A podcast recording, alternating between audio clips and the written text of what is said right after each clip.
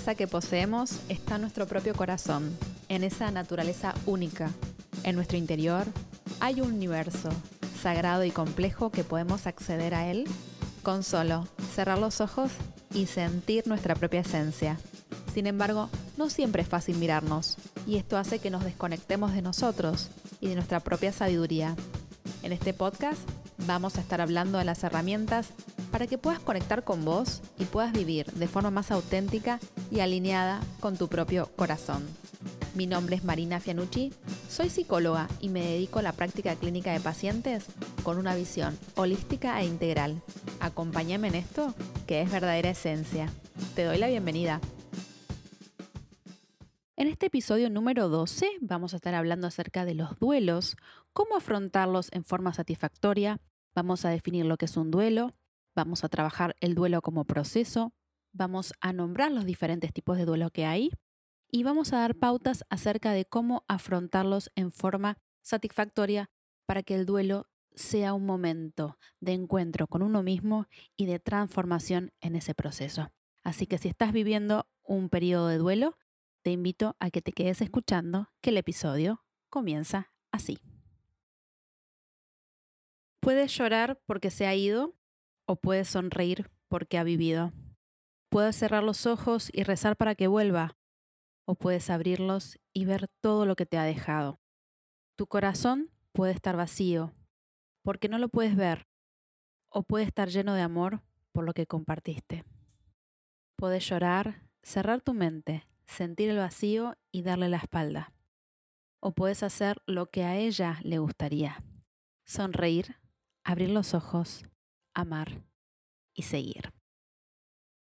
Este poema hermoso que se llama Se ha ido o Recuérdame, por lo que estuve buscando es de David Harkins y fue, es un autor, un poeta de Inglaterra y muchas veces se encuentra en internet como poema escocés, creo. Bueno, esto es lo que encontré, por lo menos me gusta siempre nombrar los autores o la fuente de donde saco las cosas, porque veo que en internet mucha gente se olvida de, nombrar la fuente. Y como yo siempre digo, si no la tengo, por favor pásenmela porque me interesa saber quién es el autor o la autora de lo que estoy diciendo. Bueno, este episodio me lo han pedido muchísimo. El tema de los duelos eh, es algo que sale mucho en clínica y es algo que atravesamos todos y todas como, como seres humanos, porque el duelo es parte de la vida. ¿Qué es un duelo? Bueno, el duelo es un proceso de adaptación emocional que le sigue a cualquier tipo de pérdida. Cuando decimos duelo, inmediatamente pensamos en una pérdida, ya sea pérdida de un empleo, pérdida de un ser querido, pérdida de una relación o incluso pérdida de alguna parte de nuestro cuerpo o pérdida de alguna etapa de nuestra vida que ya no está más.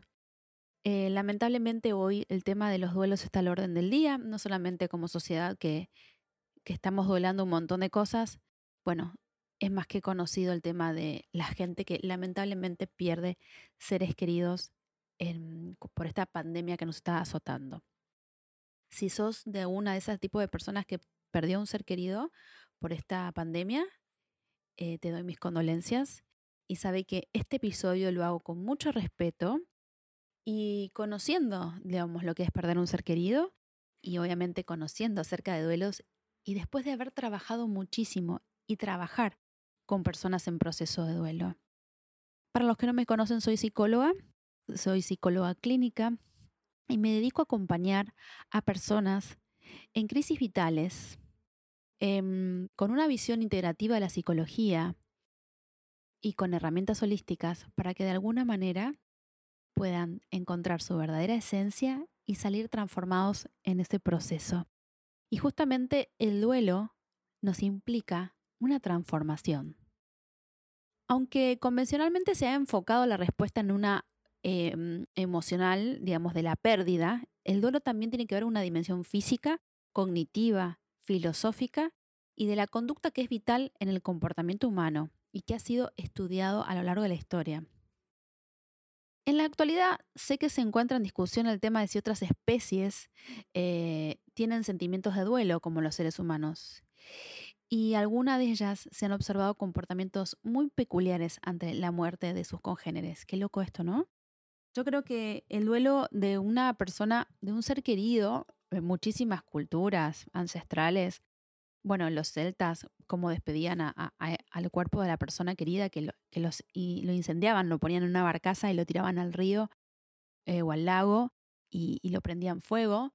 Después tenemos, obviamente, al famoso Día de los Muertos de los mexicanos, cómo ellos de alguna manera hacen tributos a, esta persona eh, con flores, con frases.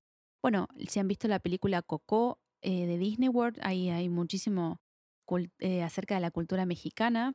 O en algunos lugares donde se celebra, digamos, el, paso, ¿no? ¿no? No se lo llora. Nuestra cultura, en la cultura argentina, se velan a, las personas que han fallecido y generalmente se hace como un responso, de acuerdo, digamos, la religión que la persona tenga, como un despedir con unas palabras, generalmente se congrega las personas para despedir a ese cuerpo.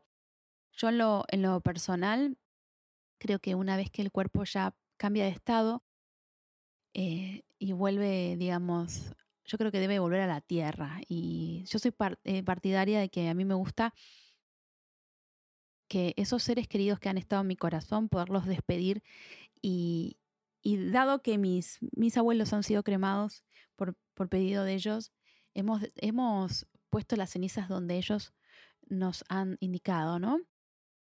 Yo creo que primero y principal, eh, el duelo, de la pérdida de una persona querida, cuando esta persona fallece y si esta persona nos puede decir qué es lo que quiere antes de fallecer, respetar la voluntad de la persona, tanto como si quiere ser cremada o donde quiere ser enterrada, etcétera, etcétera, etcétera.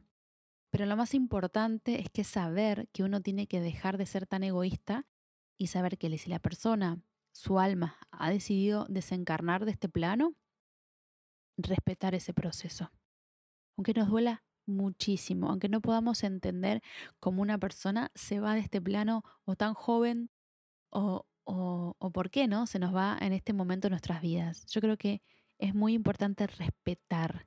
Dentro de la dimensión espiritual que manejo, yo sé que cada alma viene a este mundo, o por lo menos es lo que considero, con una misión y con sabiendo que de este mundo, de este planeta, va a partir y va a retornar a la fuente. Y que eso ya está pactado de antes, o de alguna manera se pacta álmicamente.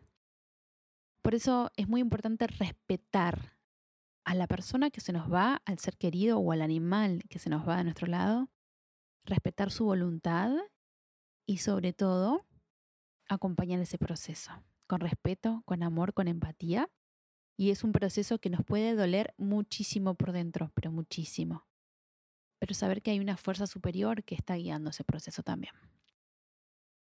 Yo ya les he hablado de la doctora Elizabeth Kubler-Ross, que era una tanatóloga eh, muy importante. Ella, ella era trilliza y creo que era suiza y creo que falleció en Estados Unidos. Ella estudió muchísimo el tema de los pacientes cerca de la muerte o, gente que ha cruzado el portal y habla esto de las fases, ¿no? Ella conceptualizó el proceso de duelo en cinco fases. Que este proceso de duelo puede aplicar para la pérdida de un ser querido, para la pérdida eh, de un animal, que también es un ser querido claramente, em, para la pérdida de un trabajo, para la pérdida de una relación o cualquier estado vital. La primera fase es la fase de negación, es negarse a uno mismo o uno misma o al entorno que ha ocurrido esa pérdida. Es como que, no, no, esto no es así, lo niega, no, acá no pasó nada, estoy bien, vamos a estar bien, etc. La segunda fase es de enfado o indiferencia o ira. Es un estado de descontento por no poder evitar la pérdida que sucede. Se buscan razones y causales de culpabilidad, ¿no? Esta cosa de que es muy común que nos enojemos con la situación. Eh, y es como hasta frustrante no poder, no poder hacer mucho por esa persona que se acaba de ir.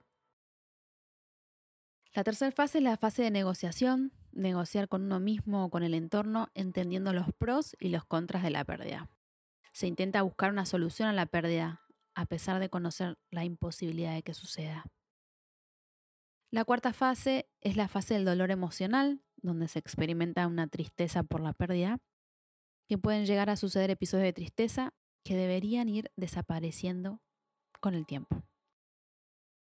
Y por último, la quinta fase es la fase de aceptación, donde se asume que la pérdida es inevitable. y supone un cambio de visión de la situación sin la pérdida, teniendo en cuenta que no es lo mismo aceptar que olvidar. Estos cinco pasos no siempre se dan así como te los acabo de relatar, uno, dos, tres, cuatro, cinco, ni tampoco uno está, cuando está sumido en un duelo, no está pensando, uy, estoy en la fase de la negación, ahora salto a la, fase de negociación. A veces se dan todos juntos o a veces la persona saltea determinadas etapas porque su alma así lo requiere y su, su subjetividad así lo transita. Por lo cual hay que ser muy respetuosos con la subjetividad propia y con la subjetividad ajena. Y tener en cuenta que el duelo es un proceso, que no va de la noche a la mañana. ¿Qué dice la psicología acerca del duelo? Bueno, dice que puede durar entre seis meses y dos años, más menos, que igualmente los tiempos no son cronológicos, sino como siempre digo en psicología hablamos de tiempos lógicos, donde hay una logicidad, donde va más allá de la cronología, ¿sí? En el caso de que los síntomas no cesaran después de estos periodos de tiempo y provocaran problemas para desenvolverse en su vida rutinaria, es muy importante acudir a un profesional de salud mental.